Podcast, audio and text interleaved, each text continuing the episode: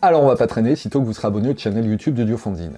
La plupart des consoles de studio proposent un dispositif appelé Talkback qui permet à l'ingénieur du son de communiquer avec le groupe qui enregistre dans le studio depuis sa régie.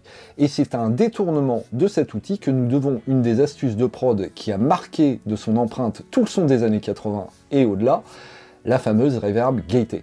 Nous sommes en 1979. Steve Lillywhite et Hugh Pagdam enregistrent le titre Intruder de Peter Gabriel. Sur la SSL 4000E qu'ils utilisent, le circuit Tollback est à la fois très compressé et doté d'un noise gate. Et c'est en entendant accidentellement le son de la batterie de Phil Collins à travers ce Tollback que les deux compères vont découvrir la reverb gated.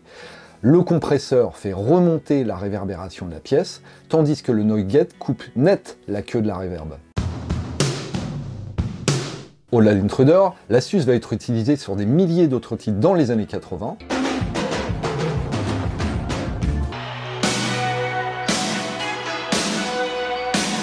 mais aussi bien au-delà.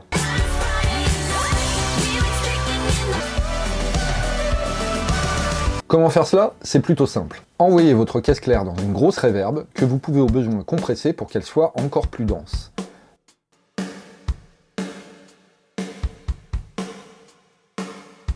Sur la tranche de la reverb, placez ensuite un noise gate que vous réglerez avec un temps d'attaque et de relâchement court, et réglez le paramètre hold de façon à ce que la reverb ainsi gaitée s'inscrive dans le groove de la chanson.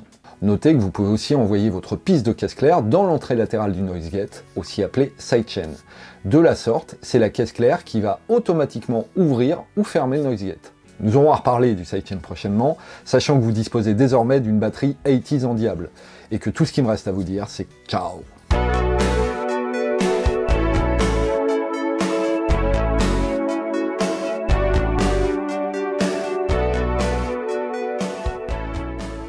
commentez, partagez ce podcast et abonnez-vous.